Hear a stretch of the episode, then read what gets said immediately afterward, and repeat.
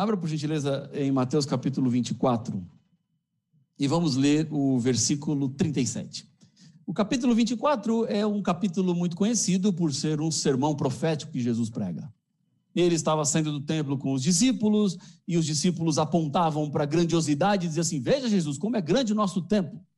E Jesus, ele arrefece toda a emoção deles e empolgação quando diz: Estão vendo tudo isso aqui? Não ficará pedra sobre pedra. Os discípulos se entreolham e ficam preocupados. E quando Jesus se assenta no Monte das Oliveiras, eles se aproximam dele e fazem a pergunta: Mestre, que sinal haverá da tua vinda e da consumação dos séculos? Em outras palavras, aquilo que o Senhor falou da destruição do templo, quando é que vai acontecer? Dá alguma pista, dá algum indício, dá alguma dica, fala alguma coisa para que nós saibamos que isso vai acontecer. E o capítulo 24, ele vai sendo entrelaçado entre sinais que Jesus fez, que seriam sinais do fim do mundo, e advertência para as pessoas antes da destruição do templo, que aconteceria no ano 70. Jesus separa os dois eventos. O templo seria destruído num momento da história e a volta dele aconteceria num outro momento da história. Dessa separação de sinais, Jesus fala, por exemplo, de sinais do mundo político, de sinais do mundo religioso e fala de sinais na natureza. Esses sinais são sinais preditivos que apontariam a proximidade do fim. E outros sinais, ele fala especificamente para a queda do templo de Jerusalém. Jesus fala sobre a grande tribulação no capítulo 24, ele descreve como seria a vinda dele, ele conta uma parábola, a parábola da figueira. E chega então no versículo 37, ele fala sobre vigilância, sobre estar atento, estar preparado. E Jesus encontra na história um momento do qual a humanidade viveria outra vez. Diz assim, versículo 37. Pois assim como foi nos dias de Noé, assim será também a vinda do filho do homem. Em outras palavras, o que Jesus estava dizendo era: discípulos, para vocês entenderem o que vai acontecer, é preciso olhar para aquilo que já aconteceu. Para compreender a situação da humanidade nos dias que antecederão o meu retorno, olhem para os dias de Noé, porque assim como foi com Noé, exatamente aquilo que Noé viveu, a humanidade viverá. Aquilo que Noé passou, uma outra vez se repetirá. Então, se vocês querem entender o cenário do mundo antes do meu retorno, olhe para o cenário do mundo nos dias de Noé, porque aquilo que foi voltará a ser. Então, a história de Noé, ela acaba ganhando para nós um protagonismo enorme. Porque eu não posso olhar para Noé apenas como uma historinha para criança, com o pam, pam, pam, é Noé que está batendo. Mas eu preciso estudar a história de Noé de uma outra perspectiva. Embora a história tenha uma musicalidade e muitas vezes fique restrita ao ambiente infantil, ela precisa sair de lá e vir para nós, porque entender os dias de Noé será entender os dias que nós ainda enfrentaremos a humanidade nos dias de Noé. Ela foi perdendo a sua influência religiosa, ela perdeu a sua horizontalidade e ficou apenas no vertical. Eles olhavam para si, para suas conquistas, para suas posses e para a vida humana, mas esqueceram completamente a conexão com o divino. Eles se afastaram tanto daquilo que Deus tinha como plano e propósito, que a Bíblia diz em Gênesis capítulo 6, que quando Deus olha para a humanidade, ele se arrepende de haver criado os seres humanos. Obviamente, o arrependimento divino não pode ser encarado como o meu arrependimento e o seu arrependimento. O arrependimento humano é aquela vontade que temos de voltar no tempo para não fazer aquilo que fizemos. Deus não pode ter esse tipo de sentimento porque Deus não se arrepende de nada. Mas o arrependimento divino, na verdade, é um sentimento de compaixão, de misericórdia que Deus tem quando ele olha para a situação dos seres humanos. A humanidade estava tão longe dos ideais que Deus havia preparado e planejado que não restava a Deus nenhum outro sentimento senão esse de completa compaixão pela situação da humanidade. Por isso, sem ter uma outra solução para a pecaminosidade que estava instalada, Deus então decide recomeçar. Olha para o mundo e encontra Noé. E fala assim: Noé, vai ser com você. Você é um homem justo, íntegro e bom, que andava com Deus, diz a própria Bíblia. Portanto, Deus elege Noé e coloca sobre ele uma grande responsabilidade: pregar para uma sociedade que não estava interessada em escutar aquilo que Deus tinha para dizer. Falar para as pessoas que já não discerniam o espiritual. E olhando para essa sociedade dos dias de Noé, eu vejo algumas características marcantes que serão características que se repetirão nos dias finais da humanidade. Primeiro ponto que eu vejo dos dias de Noé: a humanidade tinha dificuldades para crer na revelação de Deus.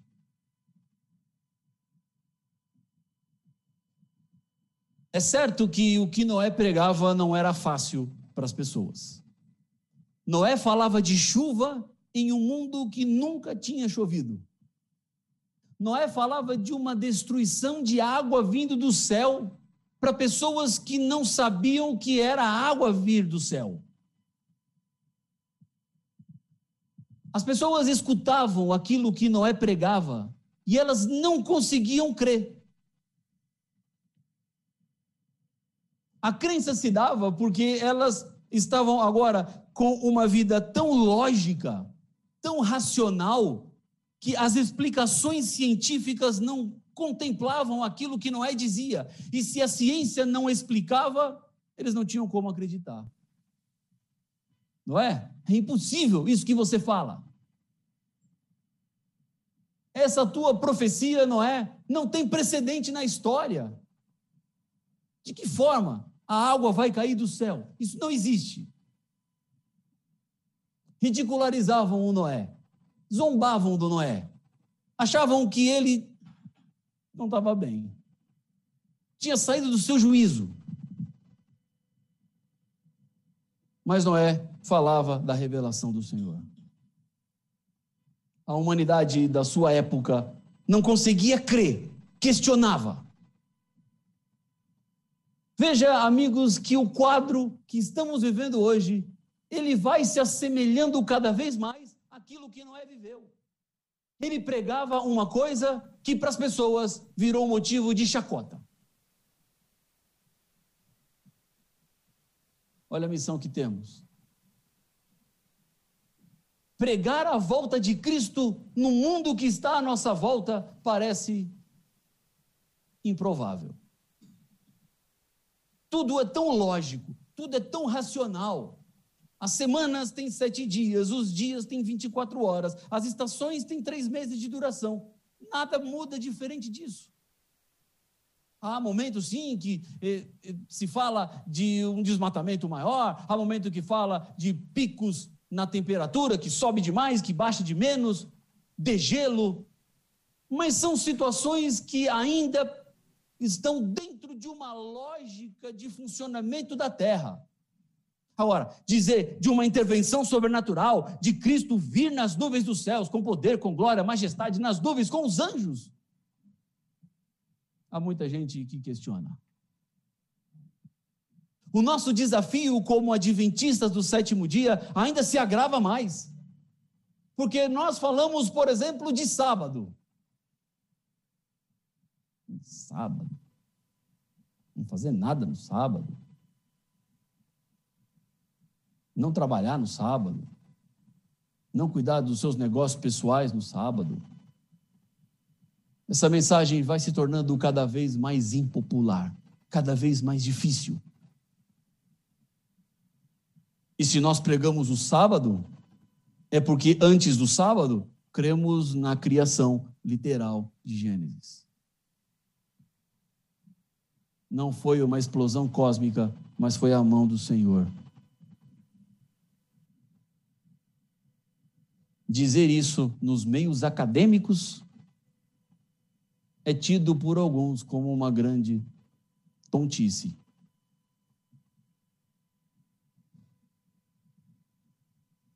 Você acredita nesse negócio de jardim do Éden, de Adão, de Eva? A ciência já provou, dizem alguns, E nós continuamos com a nossa revelação. Os nossos jovens nos ambientes universitários são desafiados ao máximo, são questionados, são confrontados. E alguns deles, por não terem raízes mais sólidas no Evangelho, se desconstroem.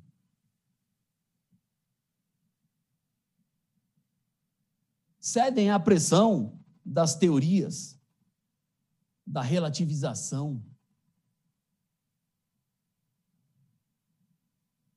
Esse é o nosso desafio de pregação do Evangelho. Eu tenho duas filhas adolescentes. E elas são termômetros que vão me ajudando a nortear decisões e ações da minha vida, do meu ministério, dos meus sermões, para compreender o mundo que está à volta. E sabe, amigos, quando eu comecei a me deparar com algumas realidades que eu não tinha nem ideia, eu comecei a pedir ao Senhor que me desse o dom de línguas. Para falar a verdade, eu continuo pedindo para que Deus me dê o dom de línguas. E vou lhe dizer mais: eu acho que o dom que nós mais precisamos hoje é o dom de línguas. E o dom de línguas não tem nada a ver com o dos fenômenos pentecostais, porque a gente sabe que aquilo ali não é dom de línguas. O dom de línguas que eu estou pedindo para Deus também não é o dom para que eu fale um idioma que eu nunca estudei, que é o dom de línguas bíblico, genuíno, verdadeiro, de Atos 2. Deus capacitou os apóstolos para falar em idiomas que eles não sabiam, porque tinham o objetivo de pregação do Evangelho. Mas não é esse dom que eu estou pedindo para Deus, não. O dom que eu estou pedindo para Deus é para que Ele me habilite a falar o idioma que eu falo, mas para que eu consiga me conectar com as gerações que estão vindo depois. É preciso dom de línguas para se comunicar com eles. É preciso dom de línguas para que a mensagem seja codificada de tal maneira que eles compreendam e entendam e vivam. Porque é assim que eles vão se preparar. É assim que conseguirão estar fortalecidos quando esses vendavais e temporais aparecerem. Para que tenhamos solidez em nossa crença, em nossa fé, em nossa vivência, em nossa experiência religiosa. Esse dom de línguas hoje é muito necessário. É para falar português mesmo. Mas não um português que só uns entendem, mas o português que todos entendam. É levar o evangelho para as pessoas que precisam, de forma que elas consigam entender. Esse dom de línguas, ele vai se dando através dos novos comportamentos, das necessidades que estão à nossa volta. E depois eu comecei a pedir o dom de línguas, eu, eu reconheci que Deus ele está nos ajudando nisso. Amigos, em 2017, de maneira muito despretensiosa, dia 7 de 7 de 2017, nós resolvemos começar um serviço de vídeos na internet chamado Feliz Set Play. No começo o nome era TV Adventista, mas aí foi ganhando corpo. Não TV Adventista, não, vamos ser Feliz Set Play. Uma coisa mais internet. E por que Feliz Sete? Porque sete é sábado. Feliz Sábado Play. Esse é o nome, porque Feliz Sábado é uma assinatura dos adventistas. Outro dia eu fui pregar na igreja de Boa Viagem, lá em Recife, aluguei um carro, parei, e aí tinha um indivíduo na rua dando feliz sábado para todo mundo, pensei que era adventista, mas não é, um indivíduo que está lá, que sabe que é adventista, fica dando feliz sábado, vizinho da igreja.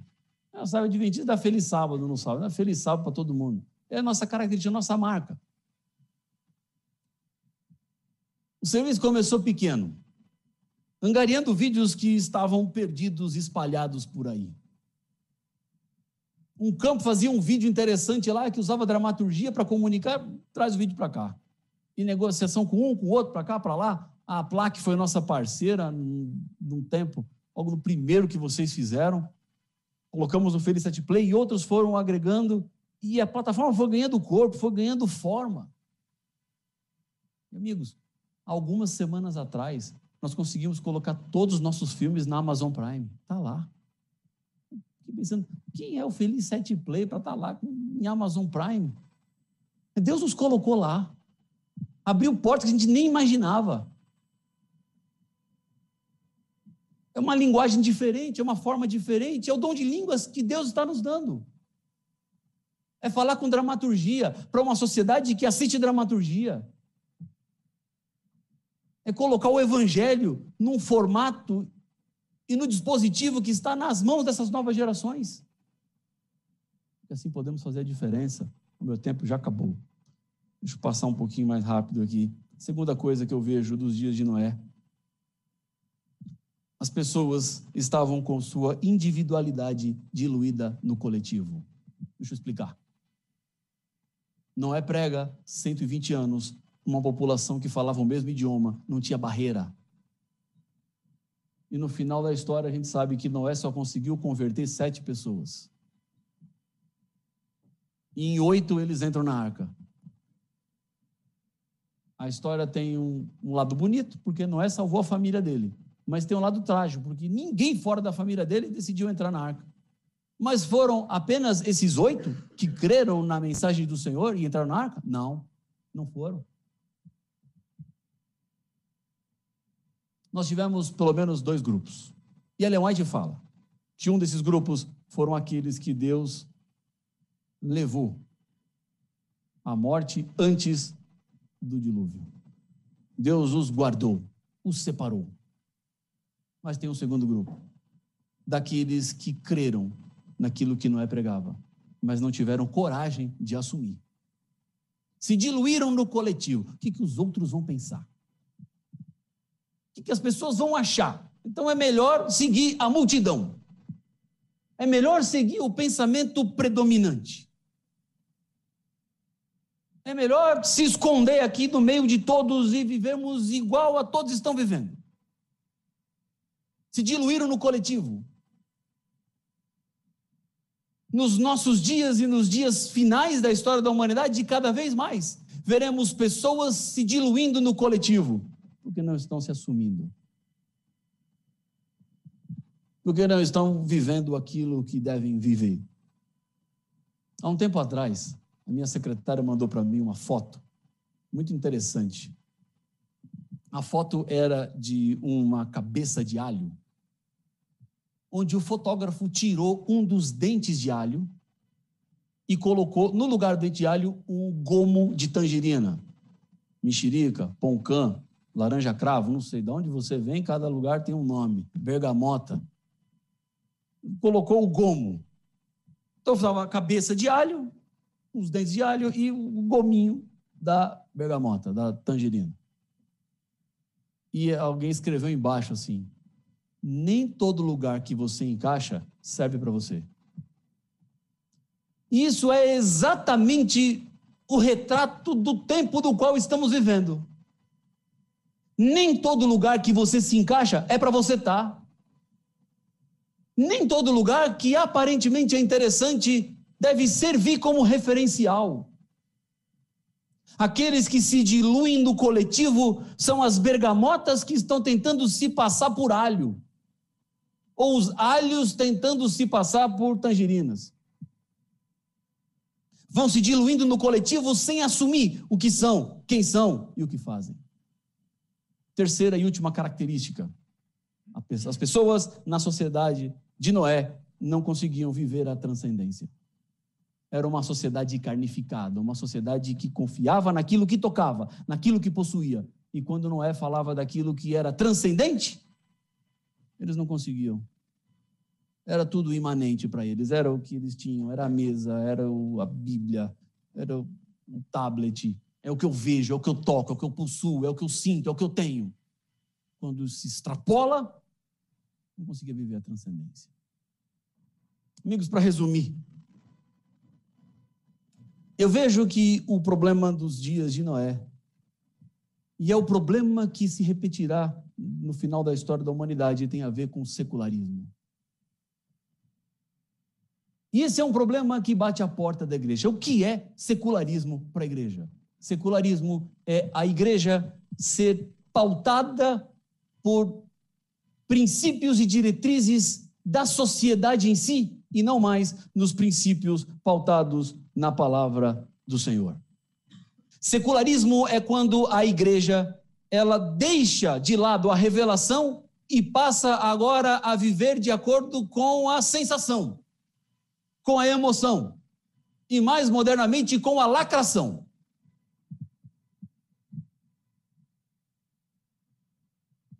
Secularismo é quando deixamos de lado aquilo que Deus quer para sermos pautados por aquilo que o mundo quer. Agora vejam, amigos, nós como líderes de igreja, nós reconhecemos e sabemos o problema do secularismo e fazemos de tudo para que o secularismo não entre na igreja. Estamos o tempo inteiro como goleiros. Pula para um lado e pula para o outro, vai para cá, não deixa isso aqui, não fala isso aqui, não põe isso aqui, não vai ali, não entra aqui. Estamos tentando defender a igreja do secularismo. E isso tem o seu papel. Porque nós não queremos que o mundo e a sociedade aí fora entrem aqui para dizer como a igreja tem que ser ou o que ela tem que fazer. Esse secularismo é o mais visível, é o mais notório. Mas há um outro secularismo e esse secularismo é o mais perigoso. Está no mesmo pacote, pernicioso. Porque, amigos, secularismo não é apenas o mundo entrando na igreja, mas secularismo é também a igreja que perde a sua força para entrar no mundo. Quando o mundo entra na igreja, a igreja está secularizada. Agora, quando a igreja não consegue entrar no mundo para influenciá-lo, é porque ela também está secularizada. Qual é o mais fácil de detectar? É o mundo aqui dentro. Qual é o mais perigoso? É a igreja não entrando no mundo. Se a igreja não entra no mundo, ela não é sal da terra. Ela não é luz do mundo. Eu reconheço que uma igreja está secularizada, não só quando o mundo entrou nela, mas quando ela perde a capacidade de entrar no mundo. Foi para isso que Deus nos chamou. É para isso que Ele estabeleceu sua igreja. Para sermos os diferenciais, para entrarmos no mundo à nossa volta e plantarmos lá o Evangelho. Esse foi o problema da sociedade dos dias de Noé. E Jesus nos advertiu. Como foi lá, vai ser de novo. Fique atentos. Não deixe que o mundo entre na igreja, mas tenha medo também de que a igreja não entre no mundo. É isso que nós mais queremos. Influenciar e preparar pessoas para o breve encontro com o Senhor. Feche os olhos, vamos orar. Senhor Deus querido, obrigado pela reflexão que vem da tua palavra. Obrigado porque no Senhor podemos encontrar forças para os dias. Quero falar com vocês hoje. Na verdade, é uma continuação daquilo que eu falei ontem com vocês. É, ontem nós vimos um pouquinho sobre o secularismo. Eu usei como pano de fundo a história de Noé, quando Jesus faz uma referência, assim como foi nos dias de Noé, será nos últimos dias da história da humanidade. Ou seja, há um paralelo histórico.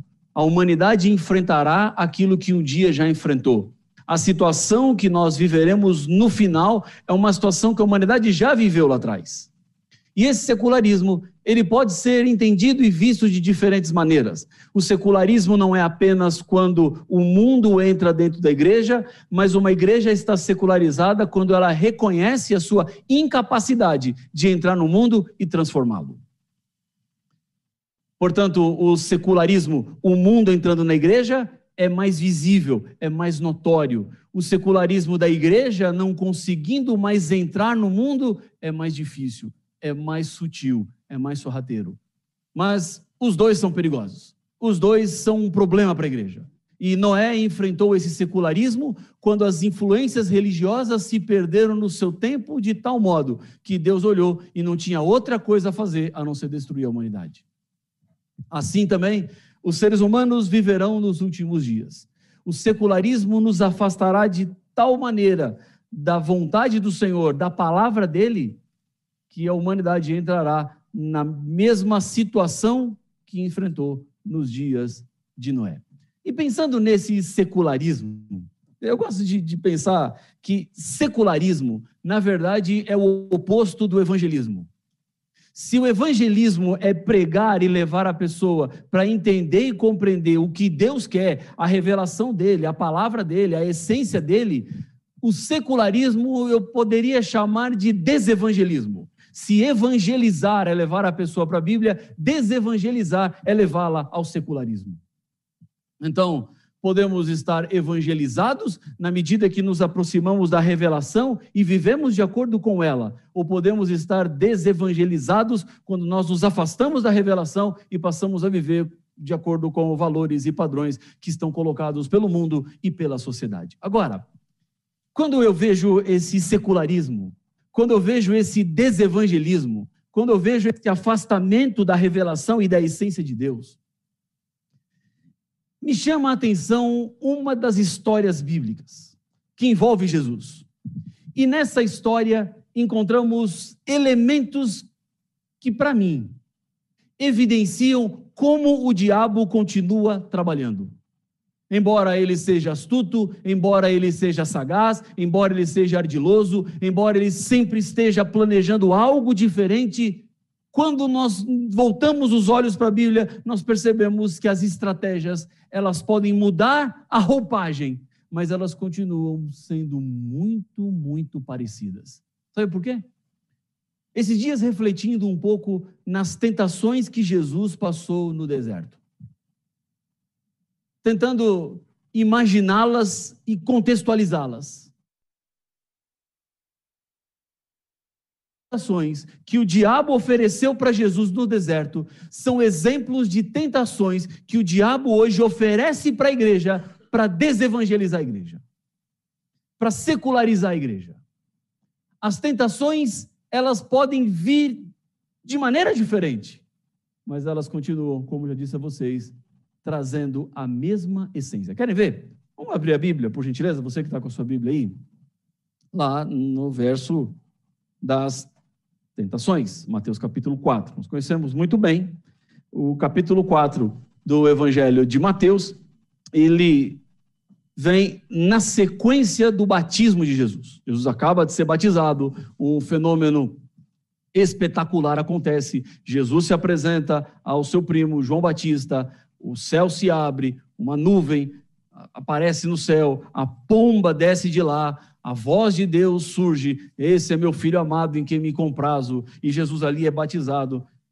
Os que estavam à volta ficaram todos impressionados com aquilo que acontecia. Diz a Bíblia que depois disso, Jesus foi levado pelo Espírito ao deserto para ser tentado pelo diabo. E não é esse o tema da nossa reflexão desse momento? Mas já parou para pensar que Jesus inaugura o ministério dele no deserto, tentado pelo diabo, levado pelo Espírito? Isso me diz que nem todo deserto na minha vida quem coloca é o diabo. Às vezes é o Espírito que me leva para o deserto e me coloca na mão do diabo. Bom, não é o momento agora para essa reflexão, mas vamos seguir aqui a história.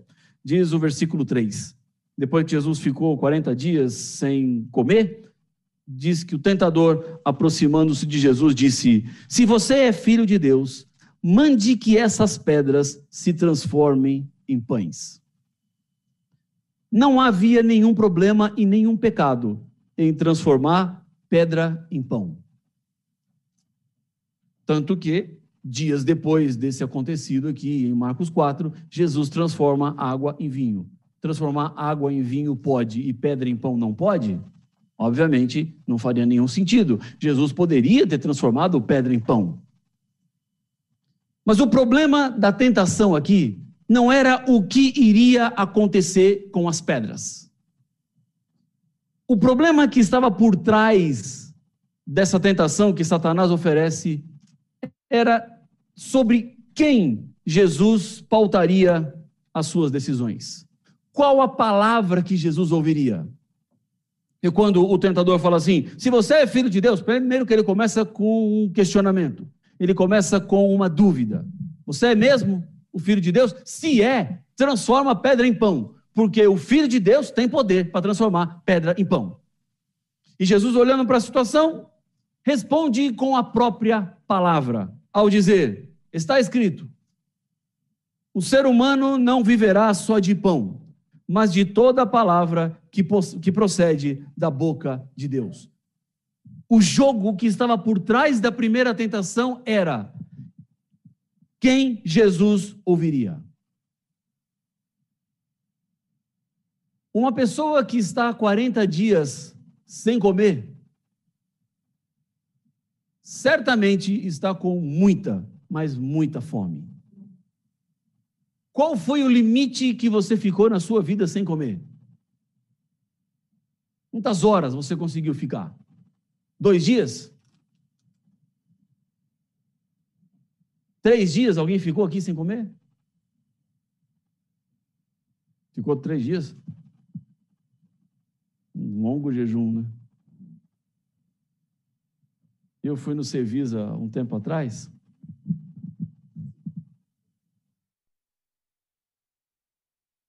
Aí fui fazer a, a, entrevista lá, nós fomos o grupo da divisão toda para nossa reunião de planejamento, e lá fomos para a entrevista, e o, e o doutor Elson estava lá perguntou assim, pastor, quer fazer a dieta líquida? E eu falei, quero, eu queria fazer tudo, né? Tudo que aparecesse eu queria fazer. Eu botar em ordem minha vida saudável. Eu estava aceitando tudo.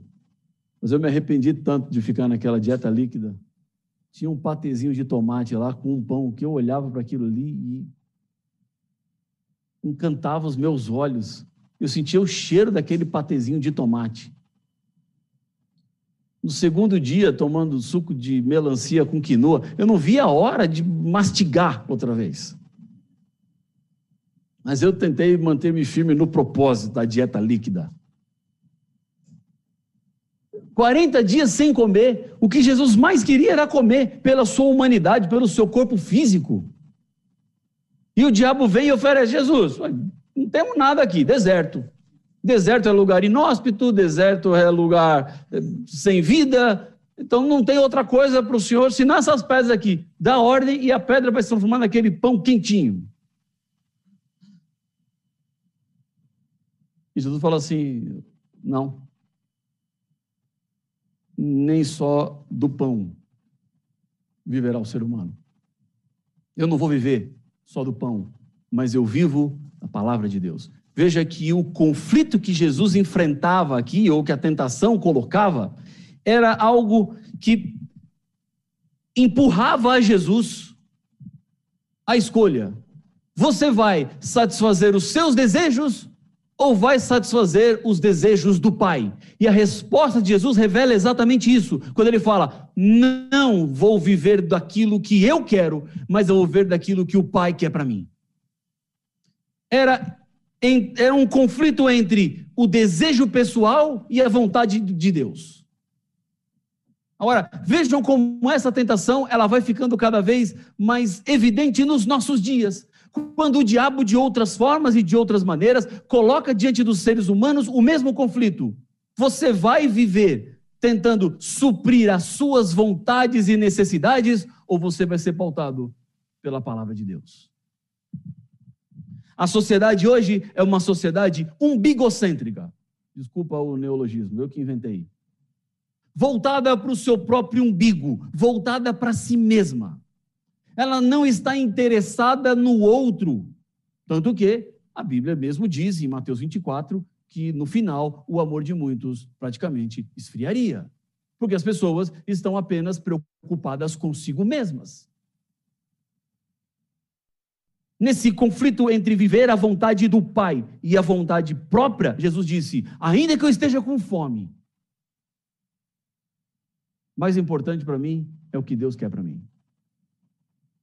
Então, diabo, eu não vou transformar pedra em pão, porque eu vou viver da palavra que sai da boca do Senhor. Antes das minhas necessidades, antes das minhas vontades, está a vontade do Pai.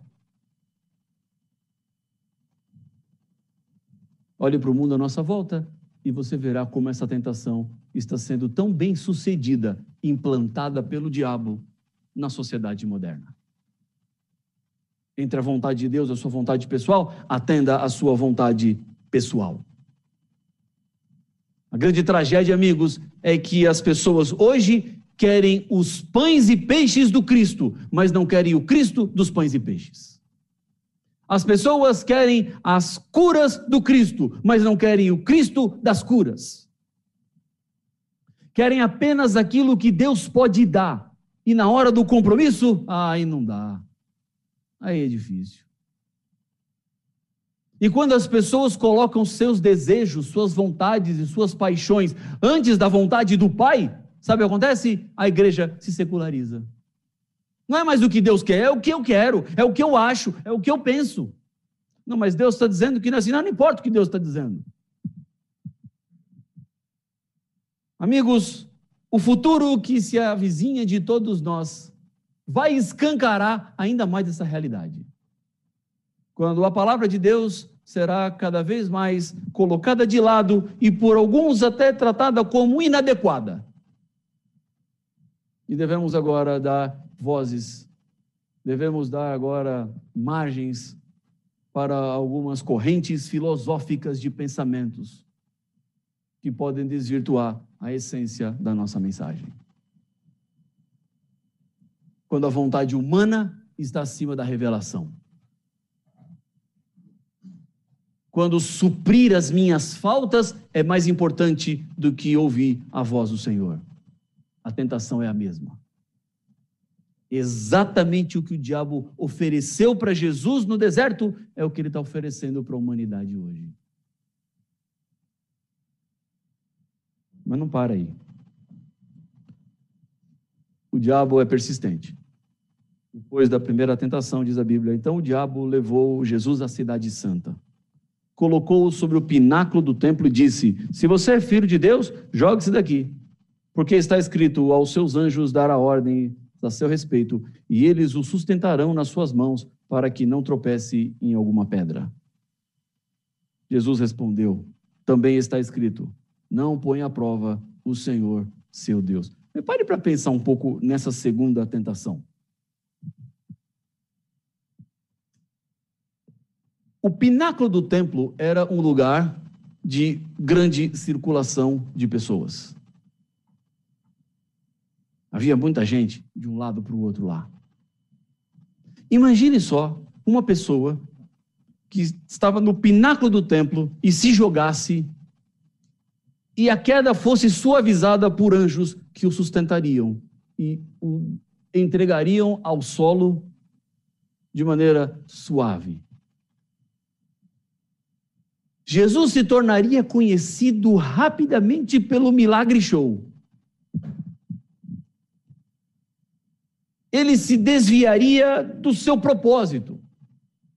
Porque alguém que se joga de cima do pináculo do templo com centenas ou talvez milhares de testemunhas e chega amparado pelos anjos na terra, essa pessoa rapidamente se tornaria famosa. Se desviaria dos seus objetivos. Seria aclamada. Seria conclamada. E com isso, o diabo estava oferecendo para Jesus fama imediata. O reconhecimento público e o aplauso das pessoas. Só que isso significava tirar Jesus do foco do seu ministério. Por isso que ele responde com a palavra: Não, não vou fazer isso, não. Essa fama que você está me oferecendo pela fama, o reconhecimento pelo reconhecimento, esse espetáculo para que as pessoas me aplaudam, não é isso que me move. Não tente o Senhor teu Deus. E assim a segunda tentação, ela perde a sua força. Se Satanás propunha para Jesus essa fama, o que na verdade ele queria era que Jesus fosse lembrado por esse milagre e não pela cruz. E veja o dia que nós vivemos hoje. Quantas pessoas estão fascinadas pela fama, pelo reconhecimento? A internet deu palco e voz para todo mundo. Se no passado as pessoas precisavam de grandes veículos de comunicação que eram caros, hoje qualquer um pode transformar-se senhor de si mesmo, conhecido por si mesmo, famoso por si mesmo, porque usa o celular e grava coisas que alcançam um público específico. Os casos são muitos. Essa fama vai ficando cada vez mais nichada de um mundo que está cada vez mais diferente. Vivemos um processo de transformação. Há um tempo atrás, eu me escancarei com essa realidade, quando a minha filha menor viu uma foto do Faustão e falou assim: pai, quem é? Eu falei: Faustão. E ela falou assim: tá, e quem é Faustão? Eu falei: você não sabe quem é Faustão? Eu assim: eu não. Não, como você não sabe quem é Faustão? Não, pai, quem que é esse Faustão aí? O Faustão é que apresenta um programa na Globo domingo à tarde, acho que uns 30 anos, não sei. Deve ser alguma coisa assim, né? E ela não sabia quem era o Faustão. Eu falei, bom, não está perdendo muita coisa, não. Fica, fique tranquila com a sua vida aí, toca o barco, porque não vai fazer muita diferença. Mas eu me deparei com a realidade daquilo que eu já sabia. O mundo vai ficando cada vez mais diferente. E essa celebrização das pessoas, ela vai se transformando e vai ficando cada vez mais acessível. Esse reconhecimento que muitos buscam ao invés de obedecer aquilo que Deus tem. Jesus poderia encontrar um reconhecimento enorme. Ele tinha poder para isso. Ele poderia sair voando de cima do pináculo do templo. Quem anda sobre água voa. Então, para Jesus não seria nenhum problema. E era exatamente essa tentação. E tem essa tentação que vai se multiplicando. Quero ver, olha só, o que eu achei esses dias. Namorada mata namorado com tiro de ponto .50 em vídeo live do YouTube. É notícia, coloca no Google e você vai achar. Agora, o que, que dá na cabeça de alguém para fazer isso? Like Hunter. Gente que fica caçando likes. Gente que fica em busca de fama. Ou tentando encontrar oportunidades para se vender. Esse desafio, a namorada estava com uma arma .50 e o namorado pegou um catálogo telefônico. Nem existe mais, né? Acharam uma coisa velha, aquelas listas telefônicas antigas. E ela ficou uns quatro metros de distância dele, apontou a arma, foi nos Estados Unidos, ele estava com a, o catálogo telefônico, e o que eles queriam provar era que talvez a, a bala não passasse por todo o catálogo telefônico, porque ele era bem grosso e grande. Mas no final, ao vivo, para os seus seguidores, ela tirou, a bala obviamente passou pelo catálogo telefônico e atravessou o corpo do namorado numa coisa que não tem explicação. E essa busca pela fama, ela vai se disseminando por aí, e que às vezes me assusta. Se no passado as pessoas eram conhecidas por grandes contribuições, ou porque tinham dons extremamente especiais, hoje são famosos porque nadaram numa banheira de Nutella. Ou porque fizeram uma moeba gigante e botaram no micro-ondas e tentam assim se projetar, essa busca pela fama, da qual o diabo vai iludindo as pessoas e levando elas para essa valorização do reconhecimento pessoal. E no final, somente enfatiza um vazio sufocante de uma insignificância do ser, mas que busca no aplauso do outro a sua aprovação. Jesus não precisava disso. Ele não se vendeu a isso. Ele estava claro no seu objetivo.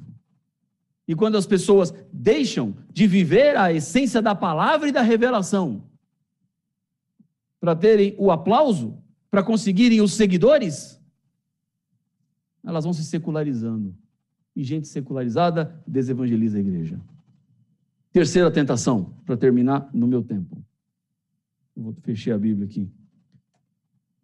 Terceira tentação quando Satanás oferece para Jesus todos os reinos deste mundo. Diz a Bíblia aqui, versículo 8. O diabo ainda levou Jesus a um monte muito alto e mostrou-lhe todos os reinos do mundo e a glória deles, e disse: Tudo isso lhe darei, se prostrado, me adorar. Jesus então lhe ordenou: Vá embora, Satanás, porque está escrito: Adore o Senhor seu Deus e preste culto somente a Ele. A terceira tentação oferecia para Jesus a lei do menor esforço. Satanás leva Jesus para cima do monte, mostra os montes, está falando assim: Jesus, é o seguinte, o que vai vir para ti é difícil. Vai ter coisa complicada aí no teu caminho. Vai ter traição, vai ter negação, vai ter crucifixão, vai ter abandono. Então é o seguinte, Jesus, vamos fazer um acordo. Eu lhe entrego tudo se você prostrado me adorar. Tudo será teu. Basta a adoração. Satanás estava oferecendo para Jesus um atalho. Estava oferecendo para Jesus um outro caminho, diferente daquele que ele teria que passar. Jesus poderia conseguir todos os reinos deste mundo, porque era essa a missão dele: conquistar os reinos desse mundo para o Pai. Dar a possibilidade de salvação para cada ser humano. Mas a proposta do diabo era conseguir pelo caminho errado. Em outras palavras, para nós cristãos, os meios não justificam o fim. O fim não justifica o meio, da mesma forma. Conquistar o reino do mundo para o Pai era o objetivo de Jesus, mas o caminho não dava para ser qualquer caminho. Não dava para ser de qualquer jeito. Tão importante para onde você está indo é o que está te levando para lá. É a motivação, é o objetivo, é o que você quer. Nessa lei do menor esforço, Satanás oferecia para Jesus algo aparentemente vantajoso. Me adora aqui, Jesus, e os reinos são teus. E Jesus dá última, fala assim: sai daqui, Satanás. Eu não vou, não vou cair nas suas tentações não vou ceder aquilo que você está querendo que eu faça. Nos atalhos a gente descobre que o mais curto nem sempre é o mais rápido. O mais curto nem sempre é o mais eficaz. E Jesus cumpriu a missão que ele tinha no caminho certo, do jeito certo. Vejo, amigos, que a tentação é a mesma hoje. Conseguir tudo sem esforço. chegar sem percorrer o caminho. Atalhos. Esses atalhos vêm através de adoração, da mesma forma. O que é que você adora? Na essência, todo ser humano adora alguma coisa ou adora alguém. Não existe aquele que diz assim, eu não, não adoro nada. Não adora, sim. Alguma coisa transforma-se em paixão, em adoração, em devoção. Eu me espanto daquelas pessoas que matam e morrem por times de futebol. E por que fazem isso? O que faz uma pessoa que torce para o time verde querer matar o que torce para o time vermelho? Porque um torce para um e o torce para o outro.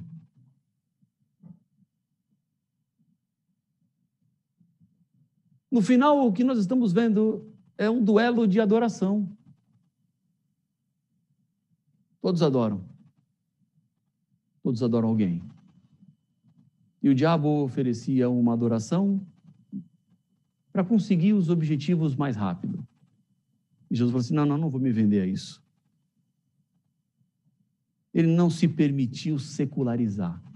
Jesus não se permitiu ser desevangelizado mas ele viveu exatamente aquilo que Deus tinha para ele. E para concluir, o último verso, verso 11, diz a Bíblia assim: Com isso, o diabo deixou Jesus. E aqui está a parte mais bonita.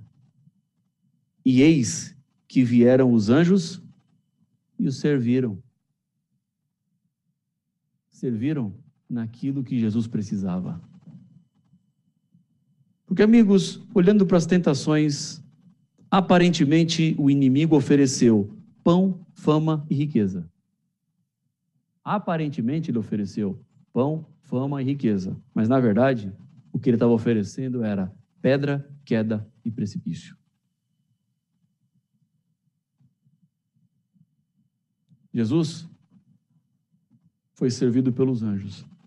Ele não precisou transformar pedra em pão, porque os anjos trouxeram pão para ele. A Bíblia não diz isso, mas se Jesus foi servido pelos anjos, ele estava com fome, ele estava com necessidade, os anjos vieram lá e supriram a fome de Jesus.